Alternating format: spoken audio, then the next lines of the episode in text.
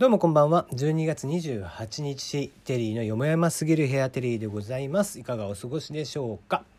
えーこの番組は僕が個人的に気になっている情報ニュース話題などからピックアップをしてきましてコメントを残していくという番組になります。えー質問箱「ナナミュージック」等々はツイッターで紹介をしておりますので、えーご意見ご感想がある方はぜひ送ってください。ということで、えーもう今日はですねもう年末年の瀬も年の瀬12月28日ですよ。あと今年も残すところ数日となったところで、まあ、非常にもう大きな大きなニュースが飛び込んできましたんで、えーその一本で通していこうかなと思います、えー今日のニュースはこちら、えー注目の講談師神田松之丞、え先輩9人抜きで真打ち昇進へということで、はい、僕がね、え今年の8月ぐらいですか。演芸グランプリで初めて拝見しまして、えもうとにかくその講談の素晴らしさ。そして彼の、演技力声の、強弱。もうとにかく引きつけられる、えーその講談のね、えー素晴らしさに一気に彼をファンになりかと思ったら、えー TBS ラジオでやっている「問わず語りの松之丞」というラジオがべらぼうに面白くて、えー人を、えー腐してばっかり。めんどくさい男だなと思いながらもその話が面白くてですねもう、えー過去分全て聞きましたね、えー TBS ラジオクラウドという、えー TBS のラジオがやっている、えーアプリがあるんですね。でそのアプリで過去文が全部聞けるんです。あのこのまあ、一応説明をしておくと TBS ラジオクラウドという番組なんですけどもアプリなんですが、えーいろんなジャンクとか、えー TBS の深夜ラジオとかも含め玉結びとかも全部含めね、えーいろんなラジオが聞けたりだとかします。ただし、えー権利の関係上であったりだとかスポンサーの関係上であったりだとかフルフル流せる番組って結構少ないのね。で、えこの問わず語りの松之丞に関してはスポンサーがついてない。つかないんだって、うん、人気なのに。だからもう、えー大阪でやっていて東京ではやってないですけど、まあ、いろんなとこで見れますが、えーそこまで行って委員会みたいなもんだよね人気はすごいんだけどスポンサーをつかまああれはつけないんだけどね ね高須クリニックとかは絶対ねつくだろうからあれなんだけど。えー松之丞の今んとこついてないんですが、えーそのおかげもあってフルフル聞けるの。でも全部聞いたよ過去文全部それぐらい、えー面白い喋りが面白い一人語りでこんなに面白い人ってなかなかいないなと、えー思うわけですよ。ね一人で喋ってて俺の喋りが面白いって言ってボイシーで勘違いしてるやつとかもいるわけじゃん。誰とは言わないけどさ。えーそんなやつもいるわけですよ。もうそんなのよりも、まあ、まあ言って俺の喋りとかもそんなに多分面白くないし、えーラジオトークで喋っている人たちのね他の人たちの話を聞くんでなくまず聞いて神田松之丞を本当に面白いからあのー一人語りでここまで喋れるんだなってこういうふうに、えー物語は作っていけてこういうふうに話の展開っていうのは作れるんだなっていうのがよくわかる。うんまあもちろんねラジオって結構媒体としては特殊でそのパーソナリティがいたとしたら、えー笑い屋さんっていうのがいたりするんだよね。その、えーボケたよって言ったところで何にもリアクションがないとさこうあこれがボケなのか何なのかみたいなことが分かんなかったりだとか、ね、ちょっとラジオとかって毒っ気があった方が面白かったりとかするから、えーなんだろうなこう例えばさあいつのことが嫌いなのって言って一言バンって終わらせるんじゃなくて嫌いなのって言った後に笑い声が ハハハハって入ってるだけでその話ってボケに変わるんでただの悪口がボケに変わるのね。まあ、そういう媒体でもあって松之丞のやつも笑い屋の重藤君というのがいるんだけど、まあ、重藤君の笑い声自体はちょっと甲高くてね、えー気持ち悪かったりもするんだけど 最初聞き慣れないです。ただ、えーこの一人語りというところに対しての話の持っていき方であったりだとか導入の部分であったりだとかっていうのは、えー多分まあボイシーでもそうだしラジオトークでもそうなんだけど誰よりも話が面白い。うんあの人は本当天才だね。でそんな、えー、天才神田松之丞、えー、という講談師がいてその人が、えー、2020年の2月、えー、オリンピックのある2020年の2月に、えー、落語芸術協会で、えー、真打昇進というのが今日決まり、えー、今日発表になりましたね。うん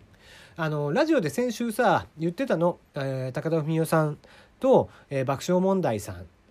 と、えー、ちょっと会っていろいろ言われたみたいな話はあったんだけどそれはちょっと都合により来週話すねって言ってたの。前回の日曜日の11時からやっている夜の11時からやっている「えーかんえー、問わず語りの松之丞」というラジオがあってその中で言ってたんだけどね。でこの話はちょっと都合により来週話しますねって言ったその都合は多分このことなんだよ。あの高田文夫さんとかに、えー、真打ち昇進が決まりましたっていうのを多分報告しに行ってるんだよねそれって。でその時に多分いろいろお説教をされてるんだと思うの松之丞は、えー、高田文夫先生であったりだとか、えーね、爆笑問題の太田さんとかに、えー、多分ものすごい説教を受けてるね お前は真打ちになるんだからさ。これからはももっとねその万人に対して、えー、槍をつく、えー、剣を振りさばくんじゃなくてっていうような多分話をされてるんだと思うんだけどまあ多分その話はね、えー、30日、えー、日曜日の夜23時からえー、夜の11時から、えー、やります TBS ラジオでやりますのでぜひラジコとかで聞いてほしい、えー、ものすごい多分自慢話をするはずです。と同時にそこですげえ怒られたっていう話も多分する。えー、まあとにかくですねその今回のその松之丞さんの、えー、真打ち昇進というのはまあ結構異例の抜擢なんですわ、えー、抜擢昇進といって、えー、先輩方を抜いていくっていうパターンがあるのね。えー、交番表っていうのがあるの。交番って俗に言うんだけど、えー、例えば、えー、同じ2つ目あそもそもの仕組みを言うか、えー、落語とかって、えー、落語とか講談とかって、えー、前座真打ち、えー、じゃあ前座2つ目真打ちってあるの。これ多分前にも話してんだけど。で松之丞さんはこの2つ目の状況だったわけね。でダウンタウンナウとかに出た時にもその歌丸師匠が、え、まだまだ、え、ご存命であってそのなかなか真打ち昇進をさせてくれないみたいな話をしてたんだけど